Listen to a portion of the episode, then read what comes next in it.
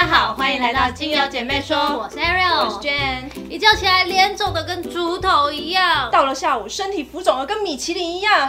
水肿的典型症状是以手指按压肿胀的部位的时候呢，皮肤会出现凹陷，经过一段时间以后才恢复。水肿呢可能会影响全身的任何部位，但是还是以手掌、手臂、腿部、脚踝跟脚掌比较为常见的部位。我们可以来测试一下你的水肿程度是什么等级的。轻微的部分呢，按压凹陷两毫米会立即回弹；那中度的部分呢，按压凹陷四毫米，数秒后才会回弹回来；严重的部分呢，按压凹陷。六毫米，十到十二秒之后才会弹回来。极度严重的部分呢，按压凹陷到八毫米，超过二十秒以后才会回弹。你们是什么样的水肿程度呢？也可以跟我们分享哦。好啦，接下来了解体内湿气是怎么造成的吧。体内湿气呢，跟我们身体的肾、脾、肺有相关性。如果影响到了肾脏的话呢，就会造成下肢有水气的产生；如果影响到了脾，身体的湿气呢就会全身都有；如果影响到了肺呢，就会造成上半身累积湿气。如果喜欢吃冰的话，就会造成脾胃虚寒、代谢力下降。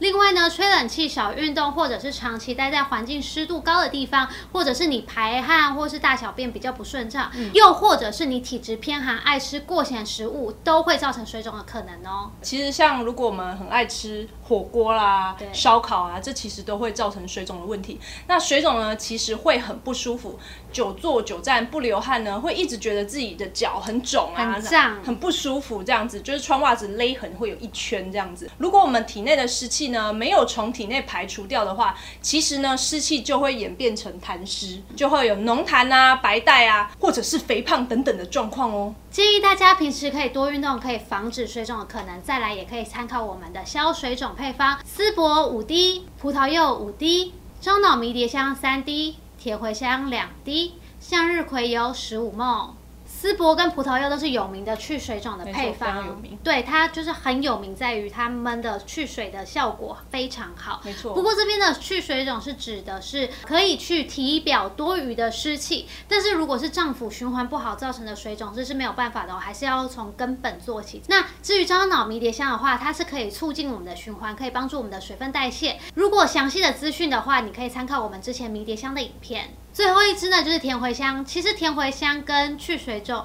没有太大关系。只是通常会水肿的人，肠胃的功能都不是很好，完全不好。所以呢，希望可以利用甜茴香来促进它的肠胃蠕动，达到利胃利脾的效果。Ariel 刚刚介绍的这个配方呢，其实可以搭配按摩，这样效果呢会来得更好。那我们可以按摩于足三里穴或是公孙穴这两个部位。经常按摩的话，可以补脾健胃。再来呢，我们也可以按摩三阴交的部位。这个部位呢，它其实可以调整身体的内分泌。这样经常按摩呢，既可以固脾胃，又可以祛湿。猛啦姜塞口，哎，对对对。足三里穴的位置呢，在我们膝盖骨下方三寸，胫骨前缘的一指宽的位置。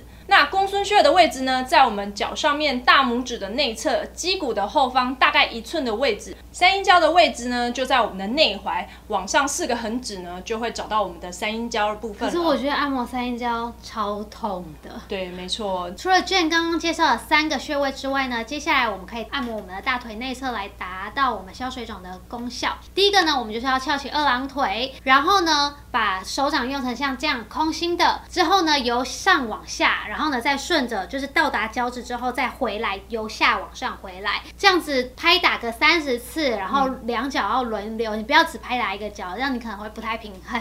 一只脚是肿的，一只脚是瘦的。